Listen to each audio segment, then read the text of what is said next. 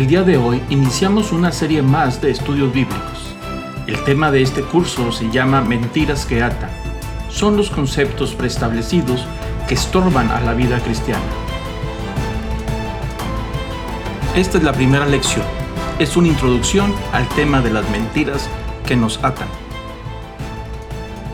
Muy bien, bueno, vamos a entrar al, tema. Como les digo, es un estudio que yo no hice, ahí está eh, son varios estudios eh, que se llama La vida en Cristo.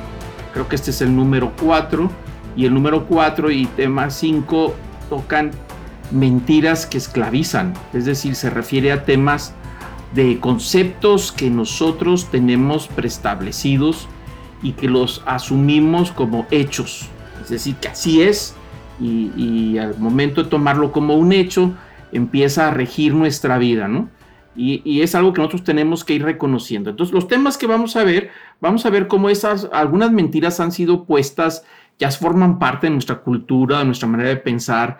Y, esa mentira ahí está, esos conceptos equivocados ahí están y rigen nuestra vida.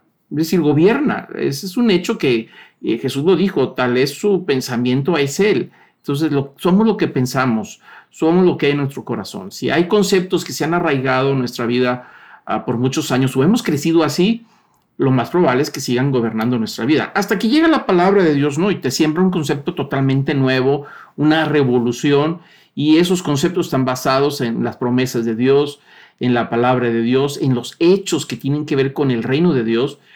Son temas que vamos a ver el de hoy, vamos a ver mentiras que nos atan, la verdad que nos libera, lo veremos después, la mentira de, estoy solo, nadie está conmigo, si no lo hago yo no lo hace nadie, pero bueno, eh, ahí están estos temas, no, los, no quiero dedicar tanto tiempo a, revisarlos, pero ahí es donde vamos a, tocar varios temas, ¿no? Entonces dice, si vosotros permanecéis en mí, dice el Evangelio de Juan capítulo 8, versículo 31, si permanecéis en mi palabra, seréis verdaderamente mis discípulos y conoceréis la verdad y la verdad os hará libres. La gran diferencia entre un sistema religioso, aunque sea un sistema religioso cristiano, pero que es un sistema religioso, se basa principalmente en rituales, en observancias, en prácticas, en cumplimiento, aunque sea un sistema religioso cristiano. La relación con Dios, es decir, cómo nos relacionamos en el reino de Dios con esta nueva ciudadanía, tiene que ver básicamente con conocer la palabra de Dios y movernos en sus principios. Y eso nos convierte en discípulos del reino de Dios. Entonces, aquí este es el centro de todo, la palabra de Dios, que es la que rige nuestra vida, y esos conceptos que van cambiando y revolucionando nuestra vida. Así que la importancia de los estudios que vamos a hacer, como siempre, debe de ser basado en la palabra de Dios. Ah, vamos a, a entrar un tipo de metodología eh, vamos a dedicar algunos de los temas que, como acabo de, platicar, son temas que a lo mejor el mundo, nuestra cultura o el diablo han eh, sembrado en nosotros a través de la cultura y lo vemos como un hecho, ¿no? Y esos hechos ya rigen nuestra vida y a veces esos hechos mal establecidos no nos permiten conocer a Dios de una manera mucho más profunda, ¿no? Entonces vamos a ir enfrentando algunos de esos temas, no todos. El día de hoy entramos con el tema de eh, las mentiras que nos atan. Y ahí hablamos, esto viene un recuadro donde hay algunos conceptos. Entonces ahí nos pide que podamos escribir una F si es falso una V si es verdadero. Eh, vamos a leer la primera, y ahí está el primer concepto. La causa principal del pecado en la vida cristiana es el diablo. La pregunta es, ¿es verdadero lo que acabamos de, decir o es falso? ¿Es un concepto verdadero? ¿La culpa la tiene el diablo? O a veces vemos por ahí, este, que inclusive me encontré una ocasión hace años en, en, una placa. Ya ve que en los Estados Unidos les permiten poner en sus placas de automóviles frases y cosas. Y ahí decía, la culpa no es mía, es del diablo. Bueno, pues eso a veces lo hizo de una manera cómica, pero a veces lo decimos y, y le echamos la culpa al diablo. Digo, yo no estoy defendiendo al diablo, ni me interesa defender al diablo, pero no asumimos nuestra responsabilidad, ¿no? Entonces la pregunta es, ¿es correcto? ¿La culpa es del diablo que nos está seduciendo todo el tiempo? o la culpa es mía. Pues ahí cada quien tiene su propia idea, ¿no? El otro concepto dice, los no creyentes creen que nuestro mensaje es una locura. Es decir, aquel que, que, no es cristiano en el, en el, modelo de ser discípulo de Cristo, que tiene una relación con Dios de una manera cercana, de, de, una relación personal con Cristo, pues desde fuera nos pueden ver como extraños. Es decir, el mensaje que se presenta al mundo o que estamos compartiendo, eh, a los que no creen que nos ven desde afuera, dicen que es una locura. Es decir, no es lógico es ilógico, es una locura lo que creemos. Bueno, ¿es verdad lo que dicen ellos o es mentira? Ahí cada quien escoja lo que cree que es lo correcto. Ahorita vamos a ver. El arma principal que tiene Satanás es la brujería. Es decir, el arma principal por la cual nos ataca es hechicería y brujería. Bueno, me parece que estas tres preguntas, la principal, la causa principal del pecado en la vida cristiana es el diablo. No, eso es un concepto falso. La, la, realidad es que la causa principal del pecado en la vida cristiana somos nosotros. La Biblia enseña muy claramente que nosotros somos tentados y somos seducidos desde adentro, de lo que tenemos dentro. El libro de Santiago dice que somos seducidos de nuestra propia concupiscencia. Es una palabra que utiliza de que quiere decir de nuestra propia naturaleza. Decirnos, yo no voy a poder caer en tentación en algo que no tengo adentro. Es decir, respondo desde adentro. El diablo puede venir y me puede eh, seducir, me puede inclusive presentar una situación que me es atractiva al final de cuentas, yo tomo la decisión. Yo soy responsable delante de Dios y tengo que serme responsable de mis actos y de lo que yo digo. Yo no le puedo echar la culpa a nadie. No puedo echarle la culpa a, mis padres por, por cómo soy. No puedo echar la culpa a los abuelos porque tengo sus genes y termino haciendo lo mismo. Es que es mi culpa de mi abuelo, por eso soy así. No, no, no, no, no, no. Es nuestra naturaleza y nosotros tomamos decisiones frente a lo que nos pone enfrente. Santiago es muy claro, dice que desde adentro, de lo que tenemos adentro, somos seducidos. Y yo he puesto a veces el ejemplo de que ah, a mí no me gusta la sandía y a algunos les vuelve loco, ¿no? Si ustedes me ponen una sandía enfrente, mm, es muy raro que, que, yo vaya a comer. Y si me lo ofrecen, me lo como, pero, pero no es algo que a mí me seduzca. Pero hay otras frutas que me vuelven loco, ¿no?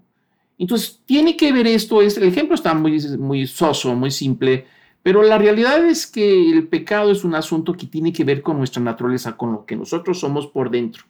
No somos seducidos de algo que no tenemos dentro. Así es que es nuestra decisión si, si seguimos adelante con lo que el diablo nos presenta o no. El segundo concepto dice que los no creyentes creen que nuestro mensaje es una locura. Ah, algunos creen que es falso. Yo pienso que es verdadero, en el sentido de que la gente cree que lo que nosotros practicamos es una locura. ¿Por qué es una locura? Porque se sale de la lógica. solamente el asunto de la fe es un asunto ilógico. Hebreos dice que es pues la fe, la certeza de lo que se espera, la convicción de lo que nosotros no hemos visto. ¿Cómo puedo tener yo certeza de estar esperando algo y estar convencido de algo que no he visto? Bueno, la vida cristiana, el reino de Dios, está basado en el asunto de fe, en promesas. A Jesús no lo hemos visto, ni usted ni yo lo hemos visto, pero creemos que lo vamos a ver algún día. Entonces es una locura depositar nuestra vida, nuestro trabajo, nuestra familia, nuestros sueños, nuestros anhelos en alguien que no hemos visto.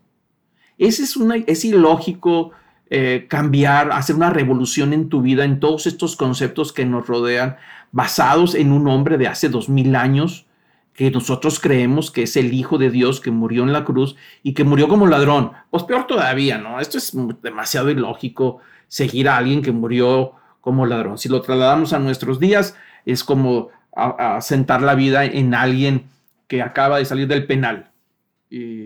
o alguien que murió en la silla eléctrica, ¿no? Y pero alguien dijo que resucitó. Pues está medio raro.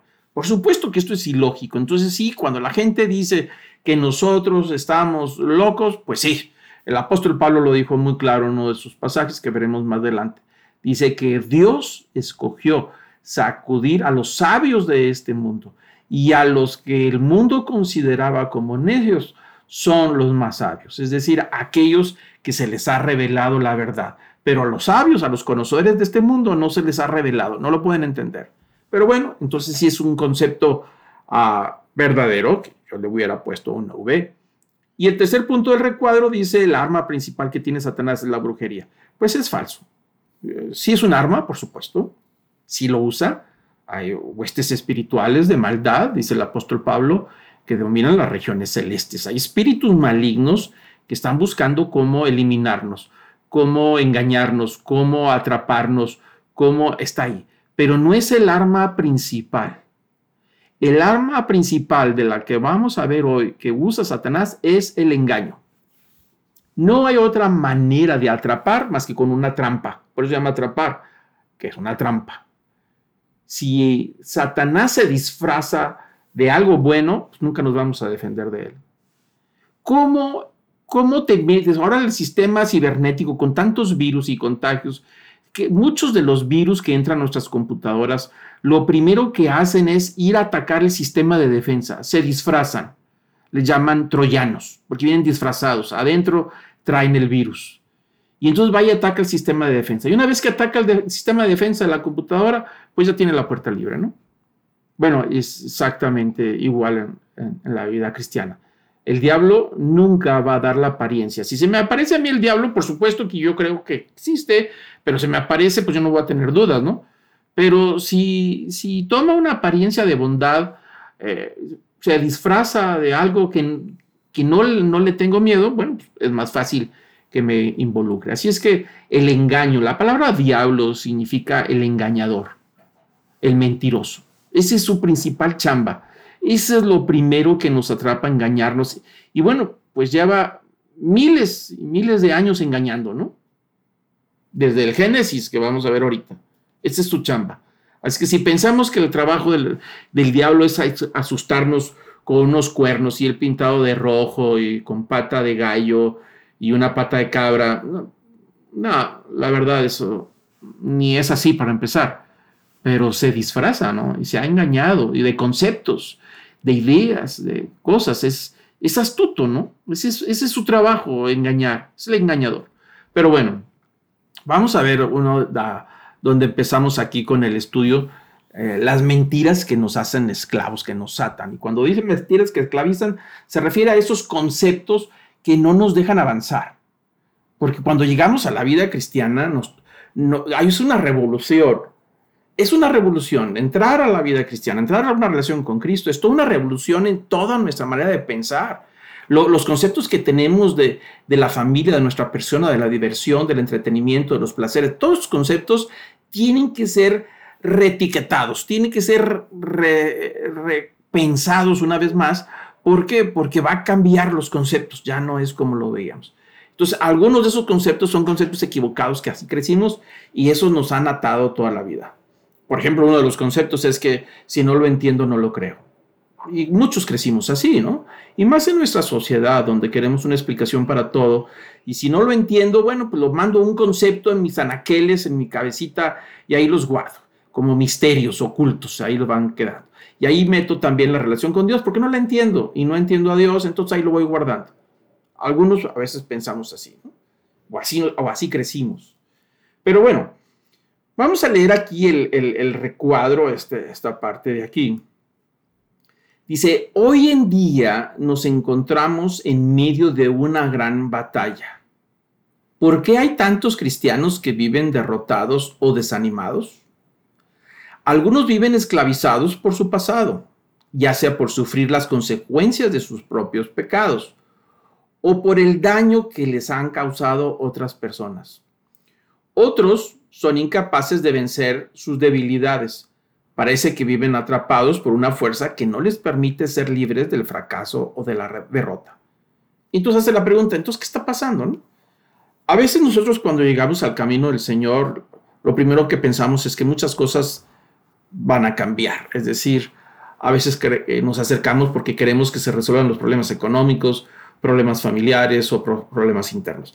Es un hecho que enfrentarnos a, los conceptos de Dios en una nueva criatura, es toda una revolución, como les acabo de comentar, y es un cambio de dirección en el estilo de vida. Y la fe, aplicándose las promesas de Jesús y el Espíritu Santo, nos traen cambios verdaderos desde el origen.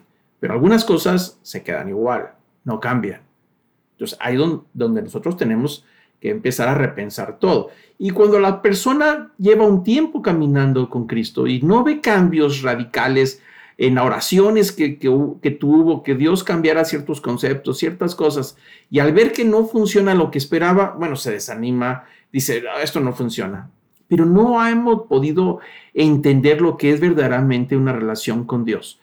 Nosotros crecimos pensando que las oraciones con Dios son solamente estar pidiendo y la relación con Dios nos acercamos con Él porque necesito pedir algo, necesito de su ayuda el concepto de Dios lejano y yo me acerco para pedirle ayuda, ese es un concepto totalmente arcaico, ¿no? En la vida cristiana todo ha cambiado. Y bueno, vamos a entrar a uno de los temas. El punto número uno, ah, aquí en este, en este concepto que estamos estudiando, dice, volviendo al huerto del Edén, donde empezó todo, podemos entender el origen y causas de nuestros problemas. Todo comenzó con una simple mentiras. Ahí empezó todo. Génesis 3, capítulo 3, versículo 1, si abren sus Biblias, habla acerca de la serpiente como este animal y dice que hay, cuando vean ustedes una raya en el estudio es una palabra que ustedes pueden escribir, pero, pero si leemos el pasaje de Génesis 3, versículo 1 nos va a decir qué era esta serpiente, cómo era, que era un animal muy astuto y, engañado, y engañó a Eva. Es decir, tuvo una conversación ahí con Eva.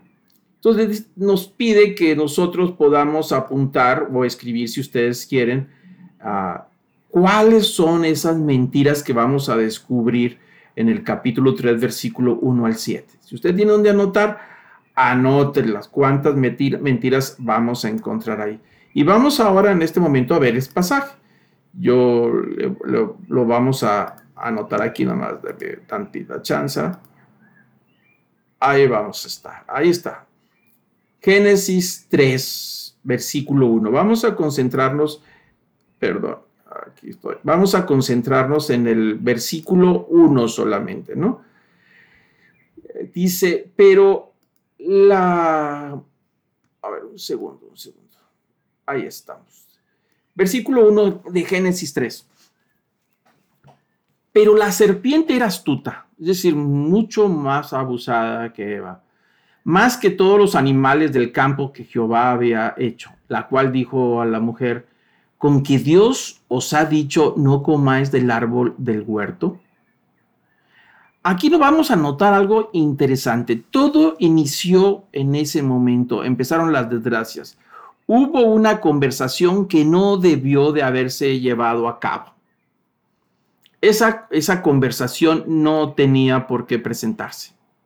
La verdad es que se enredaron en las palabras. A veces lo hacemos nosotros, ¿no? A veces entramos en esos diálogos y terminamos enredado con nuestras propias palabras. Bueno, pues aquí, así le pasó en el caso de, Eva sobre este pasaje. La serpiente, animal astuto eh, en ese sentido, y le, dice en esta conversación, pero noten usted, dice, con que Dios os ha dicho. Ahí va con jiribilla, ¿eh?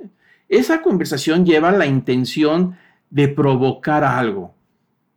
Le dice Satanás a la mujer, con que Dios les ha dicho, no comáis de todo árbol del huerto. La pregunta es si eso es lo que realmente dijo Dios. Vamos a ver lo que dijo efectivamente. En el capítulo anterior, versículo 2, ahí notamos lo que realmente le dijo Dios a Adán. Dice, y mandó Jehová Dios al hombre diciendo, de todo árbol del huerto podrás comer. Entonces, aquí hay algo de información equivocada. Satanás le estaba diciendo en, el primer versículo, le dijo, no comáis de todo árbol del huerto. No es cierto, esa es una mentira. Eso no fue lo que dijo Dios. Dios le dijo, aquí está el versículo 16, ah, le dijo a Adán, todo, de todo árbol del huerto podrás comer. Entonces ahí aparece la primera mentira, ¿no? Versículo 17. Mas del árbol de la ciencia del bien y del mal no comerás. Ahí hay una excepción. Ahí hay una opción. Dijo, ah, come de todo, pero de este árbol que va a despertar tu conciencia hacia el bien y hacia el mal, no te acerques, porque el día que de él comieres, ciertamente morirás. Entonces, bueno, regresemos ahora al pasaje en Génesis. De, Dios les dijo, le dice la serpiente a Eva, que no comas de todo árbol del huerto. No, es una mentira. La mujer dice el versículo 2, dice que Eva le respondió y le dijo, del fruto de los árboles del huerto podemos comer. Es verdad. Pero del fruto del árbol que está en medio del huerto, dijo Dios, no comeréis de él, ni le tocaréis para que no muráis. Ah, aquí ya el versículo 3 está entrando aquí otra idea, ¿eh? Eva está, dijo la verdad, sí, sí dijo la verdad, pero le agregó. Porque en ninguna parte dice que no lo toques. Dice que no comas. Ahí está. Versículo 17, más el árbol de la ciencia del bien y del mal no comerás. Pero Eva le dijo a la serpiente, sí nos dijo que podíamos comer de todo, pero menos del árbol del bien del mal. Él me dijo que no comiéramos, pero que aparte no lo tocáramos. Y ahí entra, ahí el tema, que no me da tiempo para hacerlo, y lo hemos hablado en otras ocasiones, sobre lo que es el legalismo, ¿no?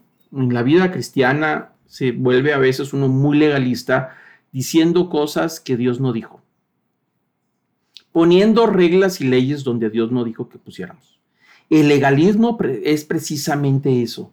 Es, es, es una exageración eh, de ciertos conceptos que Dios puso. Los fariseos eran legalistas, tan legalistas así que los conceptos que había de la ley le ponían cercos alrededor para que la gente una vez que rompiera ese cerco se diera cuenta que estaba a punto de romper la ley. Y a veces había un cerco más otro cerco más otro cerco. Y entonces ya son tradiciones que rodean a estos conceptos y con el tiempo estas tradiciones se vuelven mucho más sagradas que la propia ley. Eso se llama legalismo. Y entonces juzgan a las personas por las tradiciones o por las costumbres en lugar si las practica la ley. Algo que Jesús les reprochó a los fariseos en el sistema judío cuando él se, se acercó, les reprochó que dijo que aquí habían hecho con la ley, ¿no? Se habían vuelto exagerados en las tradiciones y costumbres, pero, pero quebrantaban la ley. Bueno, aquí viene el origen también del, legalismo. Eva, con muy buena intención, no, lo, no estoy diciendo que está diciendo mal, dijo, dijo la verdad, pero dijo, ni la tocaréis. No es cierto. Dios no dijo, pero sí dijo que si comían morían.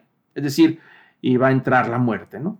Entonces, versículo 4 del, Génesis 3 dice que la serpiente le dijo a, la mujer, no moriréis. Dijo, no les va a pasar nada.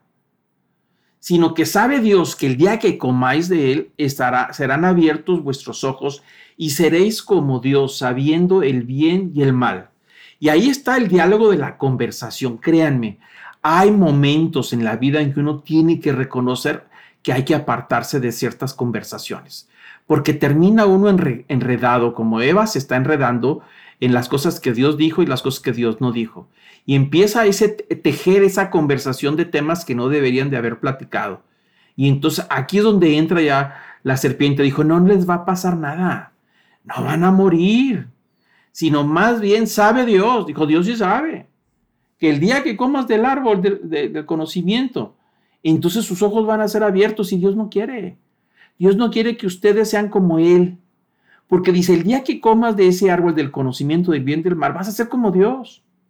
Y vas a saber todo, lo bueno y lo malo, y vas a ser como Él.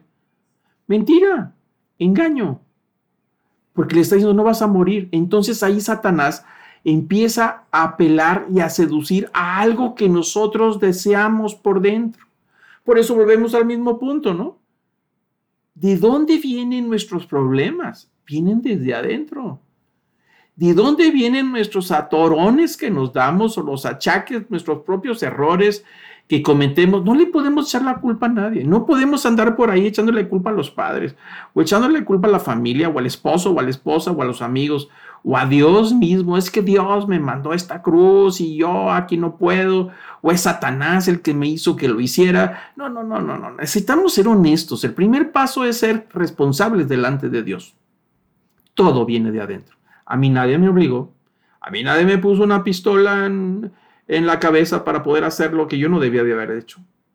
Entonces aquí está Satanás tratando de sacar del ser humano los deseos que están dentro para sacarlo a un nivel presente, a un, a un nivel consciente, y entonces empieza el enemigo a tejer, sacando desde adentro de lo que queremos y engañando con conceptos donde le revuelve la verdad con la mentira. Por eso dice, le dicen a Satanás, no, no, no va a morir. Algo que quizá tenían miedo, sino que Dios sabe que el día que comáis de él serán abiertos vuestros ojos y seréis como Dios. El deseo de los seres humanos siempre es querer ser como Dios.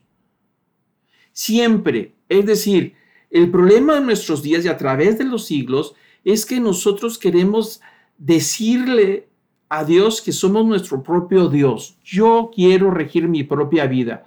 Yo soy el que digo qué es lo que es bueno y lo que es malo. Parte del problema de nuestro tiempo es que nosotros no tenemos un código superior que rija nuestra vida.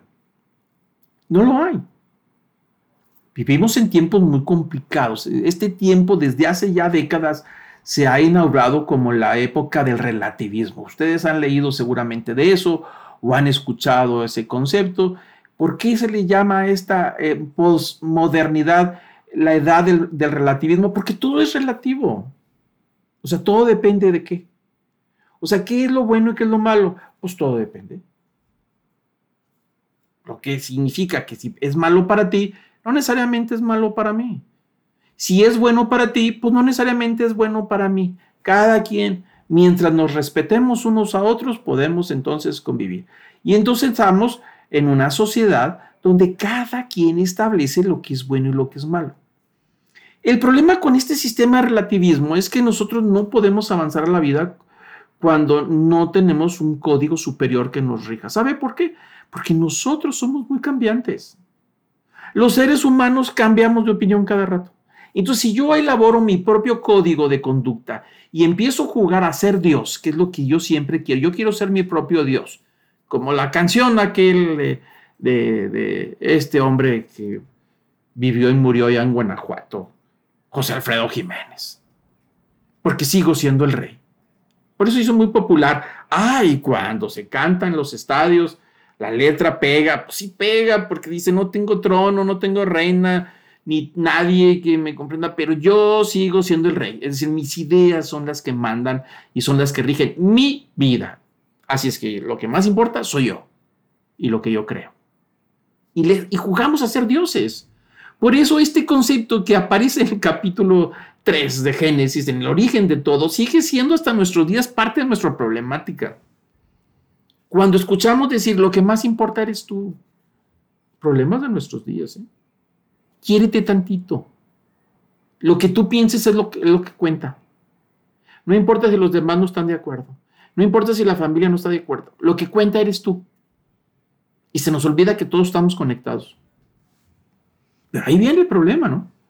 Satanás sabe que lo que queremos es jugar a ser dioses, a poder establecer el bien y el mal y decir lo que es bueno y lo que es malo. Ahí empezó el problema. Mentirota, porque al final de cuentas moriremos. Eh, ahí está. Le dijo, no, no vas a morir. Claro que sí. Por supuesto que murió Eva y Adán y sus hijos y seguimos muriendo por parte de esa gran mentira. Dice, sino que sabe Dios, dice el versículo 5, que el día que comáis de este fruto serán abiertos vuestros ojos. Sí, sí, fueron abiertos hacia el mal. Tomamos conciencia de quiénes somos. Y seréis como Dios. Error, es mentira, no somos como dioses. Aunque hay filosofías, aunque hay religiones en donde te dicen que todos llevamos una chispa de la divinidad y que todos somos, todos somos dioses pequeños. Existen esos conceptos. Ahí están, ahí están. Están en la filosofía, están en ciertas religiones están en la nueva era, que es una religión de, nuestro tiempo, que todos somos dioses, hay una divinidad dentro de nosotros. Pero bueno, ese es otro tema, ¿no? Y dice que vas a saber el bien y el mal. Pues sí, ¿no? tenemos conciencia del bien y del mal, pero no lo sabemos. A veces nosotros hacemos cosas que son malas pensando que son buenas, entonces no tenemos un concepto del mal como debería de ser.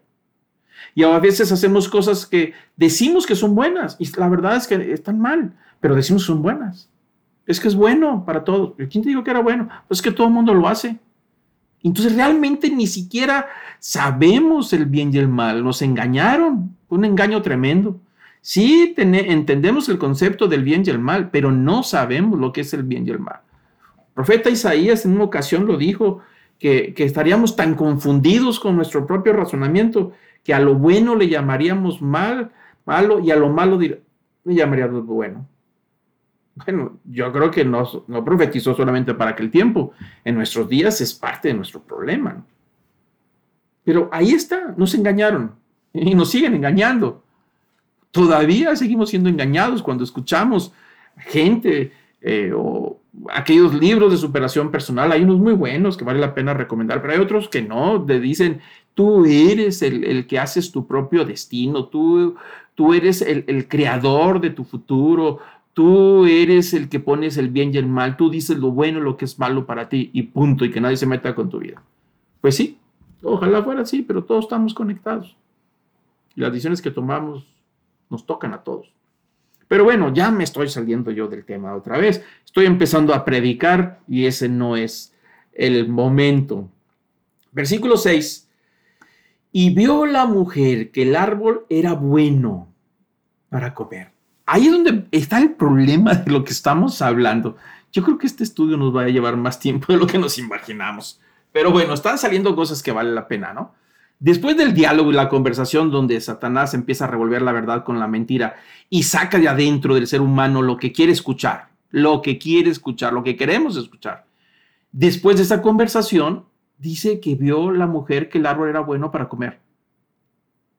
Cambió su manera de pensar pues no le habían dicho, no fue ella la que dijo que Dios le dijo que no comiera del árbol, pero también dijo que no lo tocara. Ahí está el legalismo. Pero ahora ya, está, ya cambió de manera de pensar. Ese es el problema con nosotros. Que nosotros somos muy frágiles, nuestra manera de pensar. Lo que ahorita defendemos puede ser que en un año lo estamos atacando. Conceptos que podemos agarrarnos de la greña discusiones con nuestros amigos por defender un concepto y a la vuelta de unos años estamos del otro lado convencidos de lo que atacábamos ser lo que ahora creemos. Somos frágiles y más en nuestro día que vivimos en una generación de sobreinformación. La información es muy buena. Alguien dijo que la información es poder. Y bueno, aquí Satanás la está usando. Pero estamos sobreinformados y llega un momento en que estamos muy confundidos. Bueno, aquí la mujer ya catafixió sus ideas. De lo que ella pensaba, ya cambió. ¿Por qué? Porque dice el versículo 6, y vio la mujer que el árbol era buena para comer. Note usted que dice, y vio. Se le antojó. La ventana de, nosotros son los ojos, por ahí entra la información. Entonces vio el fruto y se le antojó. Fue seducido del interior. ¿Cómo era el fruto? No sabemos. Algunos dicen que era una manzana, yo creo que no, no sabemos qué era, pero dice que lo vio bueno. Tenía buen color, tenía buen aroma. Dijo, se le antojó. Y empezó a buscar la manera para poder justificar que se lo iba a comer. Yo no sé si a usted le ha pasado, pero a mí me ha pasado. Cuando, sobre todo cuando a veces nos íbamos o vamos de compras a, San Antonio, McAllen, que vamos especialmente a comprar algunas cosas, y, llevas dinero, porque vas con el viaje de gastar, vas a gastar, ¿no? Entonces llegas a un centro comercial y dices, bueno, me voy a gastar tanto, y empiezas a darle vueltas y a comprar y llenas el carrito y luego de repente ves algo que se te antoja, pero es caro. Y dices, híjole, no, no sé si vale la pena, es muy costoso, y ahí le estás pensando, pero lo quieres, pero no encuentras el argumento necesario para justificar la compra y empezamos a darle vueltas por todo el centro comercial, paseando las cosas y piensa y piensa en lo mismo, en lo mismo. ¿Por qué? Porque estamos esperando encontrar el argumento necesario para tomarlo y echarlo al carrito. Porque no lo tenemos, porque a lo mejor es caro, porque no lo necesitamos, porque la verdad es puro antojo y estamos inseguros y nos vamos a gastar el dinero. pero de tanto te paseas en el carro que una vez que encuentras el argumento, una vez ya agarraste la palanca, te regresas, lo tomas y lo subes al carrito. Punto, ya pasó. Así somos de cambiantes y de frágiles hasta que encontremos la palanca. Esta mujer encontró la palanca que le hacía falta para comérselo. Dijo que era bueno. Dijo, no puede ser malo esto. De ninguna manera, ¿cómo va a ser malo? Y a veces escuchamos eso también y nosotros lo decimos. Pero ¿cómo, compadre? Esto, esto, puede ser malo. El cuerpo para el cuerpo, es para el cuerpo. ¿Para qué fue hecho el cuerpo? Pues para esto. Eso fue. No estoy diciendo nada de malo, todo el mundo lo hace. Para comer o para lo que sea. Es bueno. Lo necesito, me hace falta. De mi terapia. Ahí es donde empieza el problema, ¿no? Después de haber sembrado la información equivocada dentro de nosotros, entonces ahora está cambiando la idea. La mujer vio y vio que no era tan malo, que es bueno, y encontró la palanca que le hacía falta para comérselo. Y dice que vio que era bueno para comer y que era agradable a los ojos. Es decir, vale la pena, es un buen producto. ¿Por qué? Pues total, si no lo necesito, lo vendo y alguien lo va a comprar. Y necesito encontrar la palanca. Vio que era bueno para comer y vio que era agradable a los ojos. Dos conceptos que van entrando. Vio que era bueno y que era agradable. Bueno y agradable. Y eso es lo que a veces necesitamos encontrar para poder justificar cosas que sabemos que están mal, pero necesitamos encontrar las palancas. Entonces aquí la mujer lleva ya dos palancas para poder tomar la acción necesaria. La segunda palanca era agradable, era bonito, atractivo, me gusta. Y luego dice, y el árbol codiciable para alcanzar sabiduría. El tercer concepto es bueno, es agradable y es codiciable, es decir, es de gran valor, me va a traer beneficio. A lo mejor es una mentira, lo que estamos haciendo a punto de comprar, pero le encontré las características, las palancas para poder justificar mi compra, aunque no la necesite, aunque esté en, eh, oferta, aunque sea muy valioso. ¿Qué importa? Es que amor está baratísimo. De veras, no sabes cuánto costaba. Y le bajaron un 75% de descuento. Nunca me lo voy a encontrar. Sí, por eso, mi vida, pero no lo necesitas. Pero estaba baratísimo. De acuerdo. Pero no lo necesitas. No te hace falta. Pero es que no puedo dejar pasar esta oportunidad. Sí, pero no lo necesitas. Hay una seducción en todo este proceso. Las cajas vienen bien arregladitas. Las imágenes que vienen de los paquetes por fuera se invierten miles de dólares en los diseños. Diseñadores grandes diseñadores que saben cómo empacar y poner por fuera para poder que sea agradable a los ojos. Y luego le escriben todos los conceptos y características para poder decir que es bueno para comer o para comprar. Y luego después le siguen agregando más atributos para poder decir es de gran valor, me va a ayudar. Y la mujer dijo, refiriéndose al árbol, es codiciable para alcanzar sabiduría va a ser bueno para mí y para los demás. No se estaba dando cuenta que estaba sacando del interior resultado de lo que Satanás había sembrado primero.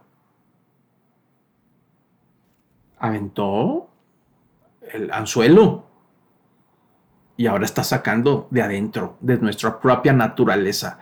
Empezó a sacar estos conceptos. El engaño. Fue engañada y después se engañó a sí misma, a sí mismo, hablando de nosotros también, no nada más ella. Primero nos engaña Satanás con los conceptos equivocados y luego los sembramos dentro de nosotros y luego nos engañamos tratando de justificar. ¿A quién queremos engañar si sabemos que está mal? Es que es bueno para todos. Bueno, ¿a quién? Es que me hacía falta. ¿Cuándo? Nos engañamos. Entonces dice aquí el versículo 6, y el árbol codiciable para alcanzar sabiduría. Mentira, no, alcanzó sabiduría. Y tomó de su fruto y lo mordió.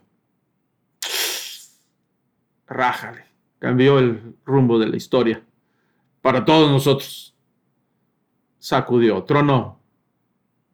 Y luego dice, y dio también a su marido, el cual comió así como ella. A veces algunos se quieren colgar de este versículo, sobre todo los hombres, diciendo, no, hombre, qué bárbaro, somos inocentes. Nos engañaron, nos dieron un fruto que no sabíamos que era mal. No, no, no, no. Adán sabía también. Desde el momento en que se lo están ofreciendo, sabía lo que estaba comiendo. No puede eh, aludir inocencia en este tema. Dice que tomó el fruto, lo comió y le dio. Y Adán sabía de dónde venía. El cual comió así como ella. Los dos se echaron un banquetazo. Lo saborearon. Tanto uno como el otro. Cambió. Y aquí también entra otro concepto en este tipo de cosas, ¿no? Eh, espero no estarme saliendo, pero viene a mi mente el tema de cuando nosotros hacemos algo, lo queremos compartir con alguien, ¿no? Cuando hacemos algo malo, queremos que otro más participe. ¿Por qué? Porque no podemos lidiar con el tema de la culpa, ¿eh?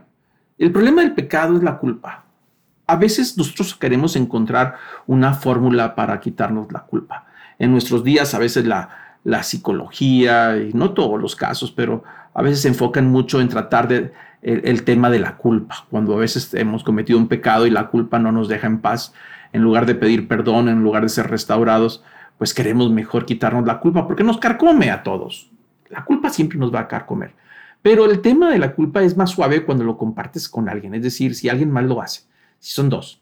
Si son dos, ya no se siente tan feo.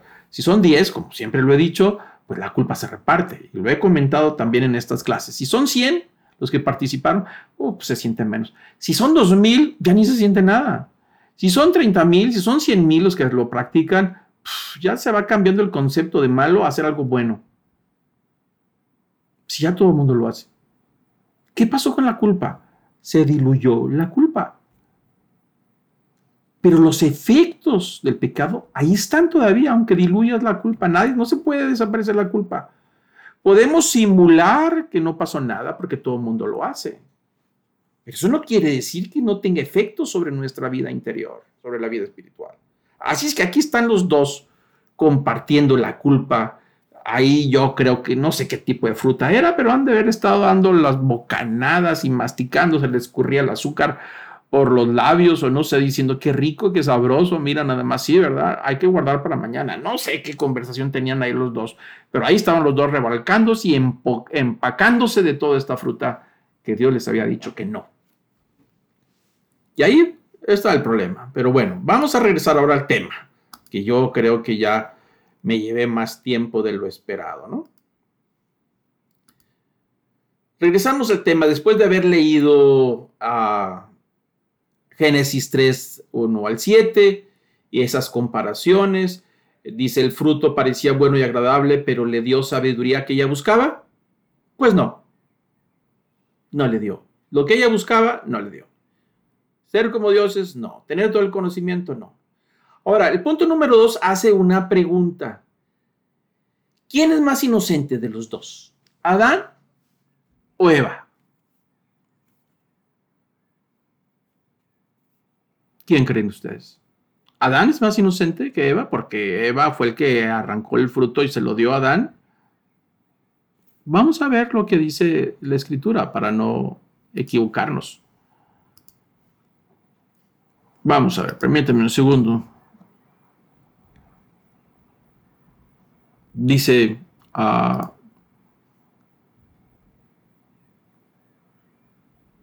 Vamos a leer eh, Génesis 3. Vamos a Génesis 3. Ahí lo tenemos. Vamos a ver quién de los dos es el más culpable. Que ahora en estos tiempos que tenemos ya, a veces hay luchas entre el hombre y la mujer de quién, quién es más y quién es menos. Bueno, ¿quién es más culpable de los dos? Dice Génesis capítulo 3, versículo 11. Vamos a leer. Vamos a leer desde el 9. Desde el 9, si ustedes lo tienen aquí desde el 9. Vamos a leer esta parte. Dice, mas Jehová Dios llamó al hombre. El versículo anterior dice que después de, de tomar conciencia del bien y el mal, se dieron cuenta que estaban desnudos y empezaron a pensar mal de sí mismos, les dio vergüenza, ¿no? Y se vistieron y se escondieron de la presencia de Dios. ¿Por qué se escondieron? Pues porque es muy fácil, cuando hacemos lo malo no queremos que nadie nos vea, la, culpa nos delata, ¿no? Y, y entonces el versículo 9 dice que después de esconderse, Dios, ¿a quién llamó? Al hombre. Llamó al hombre. Por eso es algo que necesitamos nosotros reconocer los varones, ¿no? En, la familia el hombre es la cabeza, no, no quiere decir que, es la cabeza para manipular, controlar y dominar y sujetar. No es ese concepto, no es un asunto de responsabilidad. Tanto el hombre como la mujer son responsables en el hogar, pero unos llevan unas responsabilidades y otros llevan otro. En este caso, el hombre lleva la responsabilidad de todo el equipo, de todo el paquete. Es como una empresa, ¿no? En una empresa hay un gerente o hay un CEO y si el gerente tiene la autoridad para tomar decisiones eh, correctas para que la empresa dé resultados y si algo no está funcionando bien, pues tiene la autoridad para tomar los recursos necesarios para hacer los cambios que hagan falta para que dé fruto y dé resultados. Pero si de repente la empresa truena, ¿a quién le va a echar la culpa? ¿A los empleados? Pues no. No, es que somos empleados porque no, la verdad no trabajan como deberían de ser. Sí, por eso, pero tú eres el jefe haz los cambios necesarios. No, es que la maquinaria este, está ya muy vieja. Por eso, pero tienes autoridad para cambiarlo. Las cabezas somos los responsables. En este caso, Dios llama a, Adán, no, no está llamando a Eva. Está llamando a, Adán porque Adán es el responsable al final de cuentas. Y le dijo, ¿dónde estás tú? Y respondió, oí tu voz en el huerto y tuve miedo porque estaba desnudo y me escondí. Versículo 11, y Dios le dijo, ¿quién te enseñó que estabas desnudo? ¿Has comido del árbol de que yo te mandé que no comies? Ahí hay un tema que, híjole, trato de ser más corto con los temas, pero no puedo. Siempre salen temas interesantes. Es decir, no, le dice, ¿quién te enseñó que estabas desnudo? No, no tenía conciencia de sí mismo. El estado en que se encontraban antes del, pecado, el, el, ser humano, Adán y Eva, no tenían conciencia de sí mismo, de su situación total. Es como el perro. El perro no sabe que está desnudo. Pues no. El perro no sabe que es perro, a empezar.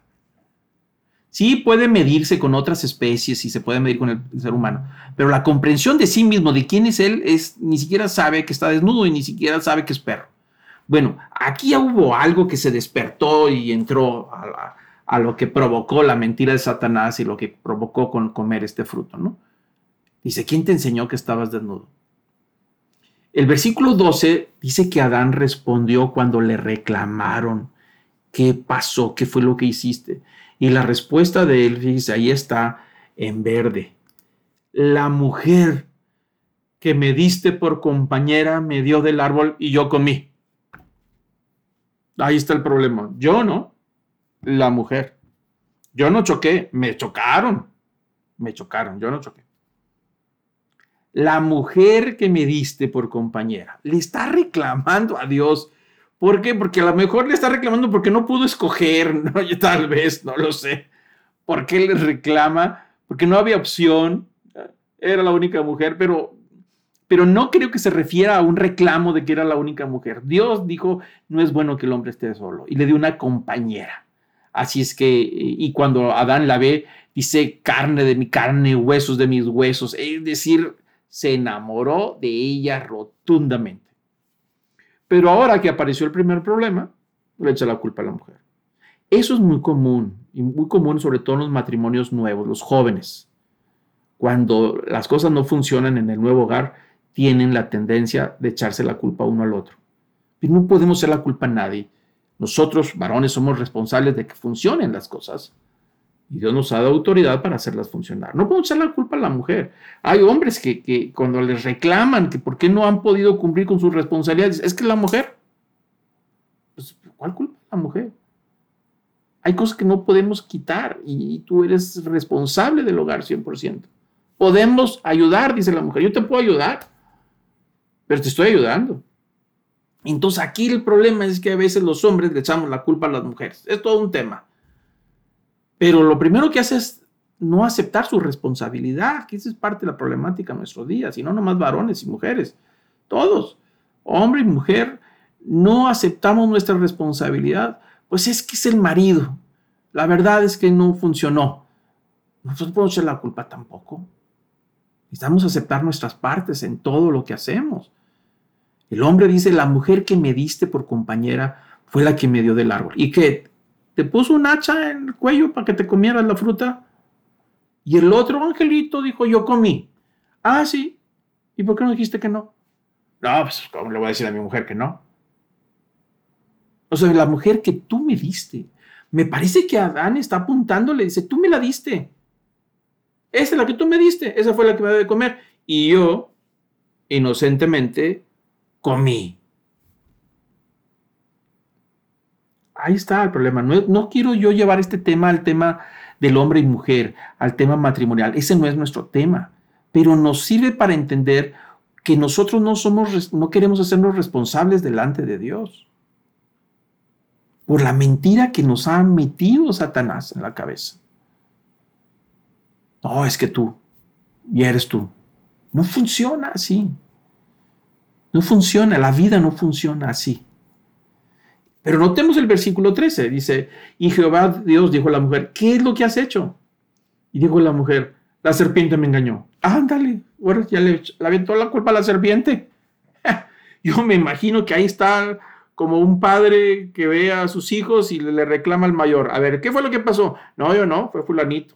En este caso, la mujer que me diste. ¿Qué fue lo que pasó, mujer? No, yo no, fue la víbora. Y entonces volteé a ver la víbora y la víbora no tiene a quien voltear.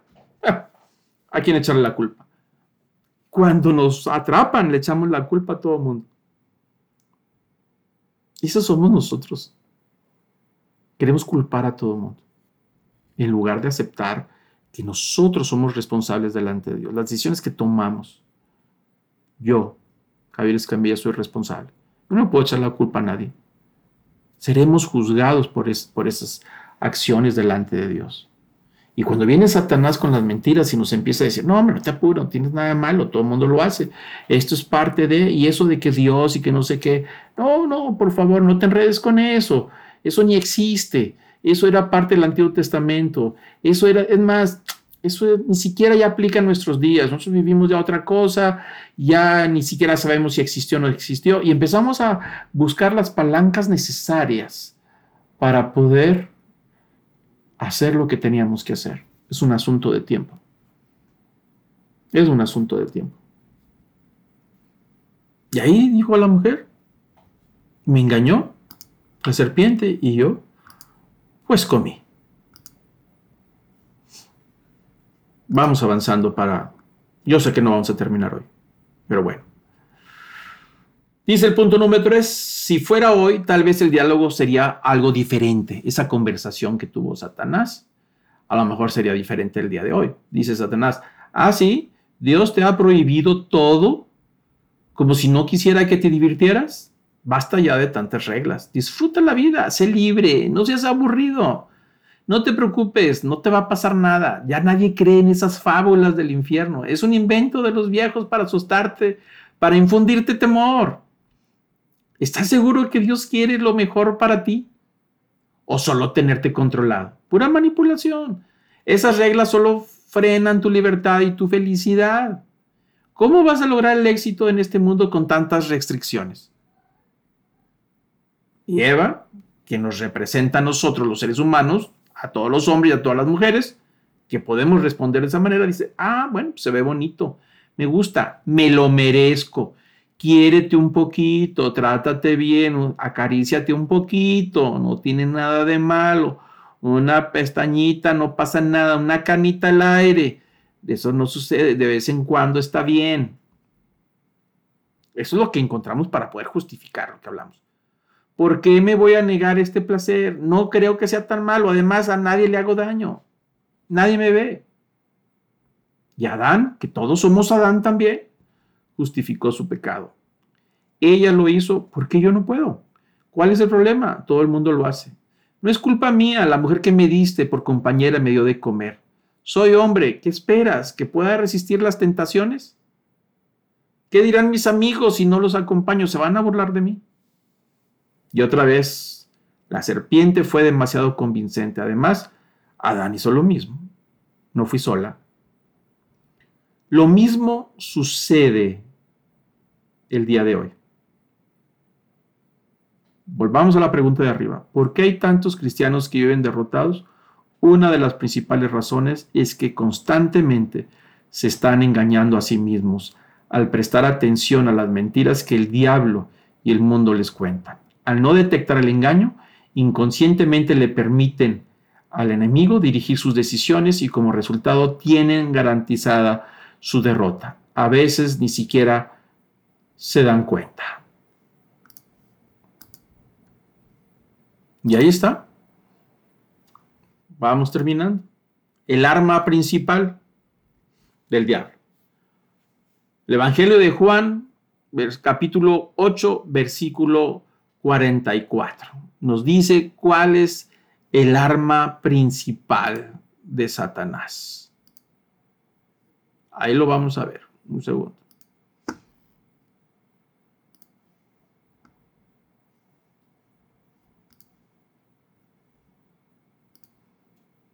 Ahí está. Versículo 8:44, ah, el Evangelio de Juan. Dice Jesús, está enfrente de los fariseos, discutiendo ahí con ellos, porque los fariseos no creían en Jesús. Decía que lo que él hacía era obra del diablo, que era mentiroso. Y Jesús le responde, vosotros sois de vuestro padre el diablo, los deseos de vuestro padre queréis hacer. Él ha sido homicida, se refiere al diablo, desde el principio y no ha permanecido en la verdad porque no hay verdad en él. Cuando habla mentira, de lo suyo habla porque es mentiroso y es padre de la mentira. Y ahí está la definición de, lo que es Satanás, el diablo. Jesús empieza a decir que todos nosotros, los que practicamos la mentira, somos hijos del diablo. Duro. Dice, ¿por qué? Porque el diablo es padre de la mentira. Dice que cuando habla mentira, habla de lo suyo, porque la naturaleza de Satanás es el engaño.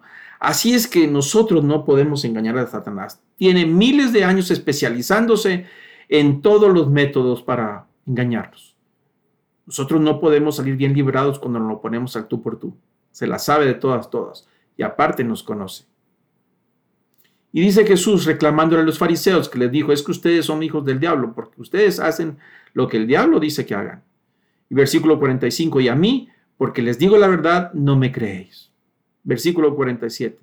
El que es de Dios, las palabras que Dios oye, las palabras de Dios oye, pues esto no lo oís vosotros porque no sois de Dios. Jesús dice una gran verdad. Dice que los que son hijos de Dios oyen las palabras de Dios y hacen lo que Dios, nuestro Padre, quiere que hagamos. Los que son hijos del diablo oyen las palabras de mentira del diablo y engañan y hacen trampa y esa es la naturaleza del diablo. Y ahí es donde somos hijos del diablo. O somos hijos de Dios o somos hijos del diablo. No hay otra más que esa, eh, una de esas dos. Vamos terminando.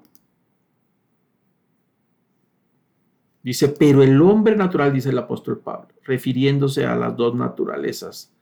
El hombre natural no percibe las cosas que son del Espíritu de Dios, porque para él son locura y no las puede entender porque se han de discernir espiritualmente. En cambio, el espiritual juzga todas las cosas, pero él no es juzgado por nadie. Ahí el apóstol Pablo introduce un tema, que no tenemos tiempo para verlo, sobre lo que es un hombre natural, una mujer natural, lo que es un hombre espiritual y una mujer natural. Es decir, si nosotros entramos al reino de Dios, somos seres espirituales. Es decir, somos hijos de Dios y juzgamos ahora todas las cosas de una manera espiritual. Así la vemos. Pero el hombre que no conoce a Dios, que no ha entrado al reino de Dios, que no ha sido hecho hijo de Dios, es un hombre natural y se evalúa por las cosas de la, de la misma naturaleza en que vive. Entonces, para él las cosas las ve así, a la lógica, como acabamos de decir. Entonces, un hijo de Dios conoce la palabra de Dios, lo que hablábamos ahorita, entiende la voluntad de Dios y puede discernir la mentira de Satanás cuando conoce lo que es la verdad. Jesús fue bien claro y lo dijo desde el principio en este estudio, y conoceréis la verdad, y la verdad os hará libres. Y esa verdad es la enseñanza de Jesús. Cuando entendemos que hemos nacido en el Espíritu, entonces vemos las cosas desde, desde el ente de la vida espiritual, desde los principios de Dios, en lugar de verlas en una manera natural. O pensamos espiritualmente o pensamos materialmente. Eso es lo que nos, nos define al final del, momento. Sigues diciendo para terminar ahí el pasaje 8.44 del Evangelio de, Juan, describe al diablo así, siempre ha sido asesino, que no hay permanencia en la verdad porque no hay verdad en él, que es eh, mentiroso y es padre de la mentira. La mentira es su arma principal para engañarnos, intimidar, esclavizar. Aunque obra a través de la brujería o la posesión demoníaca, puede lograr lo mismo con simples mentiras. Por ejemplo, si logra convencernos que el dinero nos hará felices, seremos tentados a hacer lo que sea para tener más, aun si tenemos que engañar o herir a otros. Bueno, y es cierto, ¿no? Cuando creemos, cuando se nos ha introducido ese tema de que con dinero vas a lograr ser feliz y vas a alcanzar todo tu bienestar y, nos damos cuenta que pasan los años y nos damos cuenta que podemos tener todo el dinero que querramos, pero no lo hemos logrado, eso fue un engaño. Desafortunadamente pasaron los años y vemos hombres y mujeres que trabajan tan duro. Gracias a Dios por el trabajo y hay que trabajar duro para sembrar, pero a veces desproporcionadamente, desmedidamente, para poder decir es que voy a tener suficiente y entonces voy a ser feliz. Y cuando se da cuenta que ya lo tiene, reconoce que no es suficiente, que no, está, no es feliz, ni se encuentra el bienestar, ni es estable. Entonces cayó en una trampa. Ahora esos conceptos se conocen como se conocen como el ratón que se sube a una rueda sin fin. Ah, así le llaman ahora los nuevos estudiosos en, en la carrera de ratón. Una carrera sin fin. Se sube la rueda y está el ratón dando vueltas y no para, y no para, y no para, y no para, y no para hemos caído en la vida de trabajo, en la vida social, de no subirnos a esa rueda y no, y no parar. Punto número 5. Aunque Jesús enseñaba la verdad, algunos, uh, algunos no, uh, no lo hicieron. Porque el versículo 47 dice que Él, que es de Dios, escuchará las palabras de Cristo, mientras que el Hijo del Diablo no quiere hacer la voluntad de Dios y mucho menos creer Ah, no quiere creer y no quiere hacerlo. Al tapar sus oídos permite que la mentira se arrastre hacia él.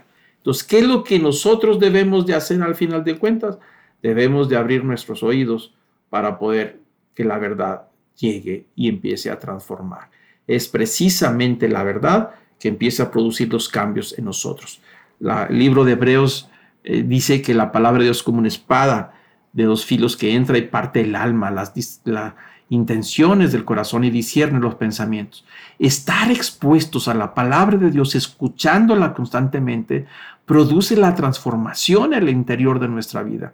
Pero son transformaciones de origen, son los verdaderos cambios, pero es resultado de la exposición a la palabra de Dios. Estar expuestos constantemente a la palabra de Dios, sin darnos cuenta, va transformando nuestra manera de pensar y nuestra manera de vivir. Terminamos con el pasaje ah, de Pablo, Pablo que, que, ya leímos. Nuestra cultura, dice el pasaje, no es, perdón, no es el pasaje de Pablo, pero es un renglón, es el último párrafo. Dice, nuestra cultura constantemente desprecia los valores bíblicos. Mira el Evangelio como algo ilógico y restrictivo. Mucho de lo que el mundo nos enseña como la verdad es mentira. Las cosas salen mal para el incrédulo porque su vida está construida sobre algo falso se convierte en esclavo de la mentira. Para él no hay absolutos. Más bien cree que la verdad es algo relativo, dependiendo de la época y las circunstancias. Cada quien hace su propia verdad o realidad. Desecha las normas bíblicas porque cree que los hombres hacen las reglas, no Dios. Ya leímos 1 Corintios 2.15 acerca del hombre espiritual, que para el hombre espiritual ve y juzga todas las cosas de acuerdo a la palabra de Dios. Y el hombre natural las juzga de acuerdo a su propia lógica. Así es que el hombre, dice, así puede distinguir entre lo falso y lo verdadero y tomar decisiones sabias. Las lecciones que siguen en este manual nos advierten sobre mentiras comunes. Podremos detectar lo que es falso solo si estamos familiarizados y conocemos bien lo que es la, la palabra de Dios. Muy bien, hasta aquí vamos a llegar. Vamos a, ir a terminar una oración. la importancia de poder permitir que la palabra de Dios se convierta en un código sobre nuestra vida para poder nosotros discernir lo que es bueno y lo que es malo. Es de suma importancia que nosotros hagamos un compromiso con nosotros mismos, no nada más con Dios, con nosotros mismos, es decir, yo me comprometo a dejar que la palabra de Dios sea el código que regula mi vida. Lo entienda o no lo entienda, lo comprenda o no lo comprenda, porque es superior, reconozco la superioridad sobre mí. De la otra manera, si yo entonces me sujeto a mis propias ideas y mis propias conclusiones del bien y el mal, los voy a estar cambiando constantemente. Yo necesito hacer un compromiso de dejarme regir y juzgar y llevar por un código superior que regule mi vida, porque soy muy cambiante y porque tengo una naturaleza pecaminosa. Eso es lo que hace la palabra de Dios. Como vemos en los siguientes estudios, tocaremos algunos temas que el mundo nos ha dicho que es nuestra verdad, pero cuando te enfrentas con la palabra de Dios encontramos que es mentira.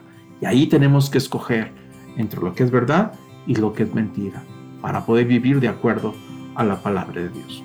Y ahora voy a, pedir que terminemos eh, este momento en oración. Voy a pedir que inclinemos nuestros rostros todos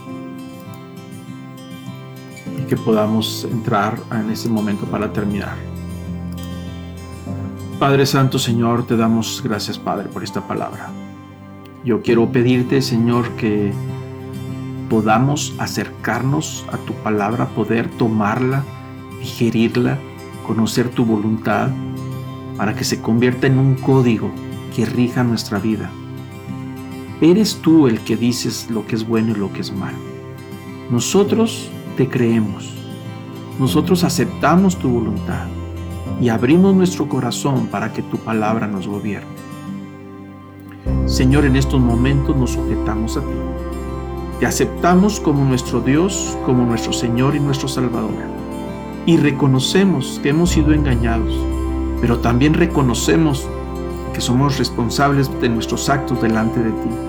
Y te pedimos perdón por nuestro pecado, por nuestra maldad, por nuestra necedad por nuestra terquedad cuando hemos insistido en gobernarnos a nosotros mismos. Señor, gobierna sobre nosotros. Señor Jesús, te pedimos que tu palabra nos guíe. Espíritu Santo, te pedimos que nos guíes, nos ilumines, que nos des fuerza para que ese código brille dentro de nosotros y afuera de nuestra vida. Que podamos ser seguidores de tus principios. Que podamos sembrar tu palabra aunque no entendamos el misterio de cómo germina dentro de nosotros y que produce fruto pero que podamos creerte que al sembrar tu palabra producirá un nuevo hombre y una nueva mujer. Producirán los cambios que son los que tú estás buscando. Gracias Señor por esta palabra. Ayúdanos a descubrir la verdad. Recibe Señor todo el honor, el poder y la majestad por los siglos de los siglos. Amén.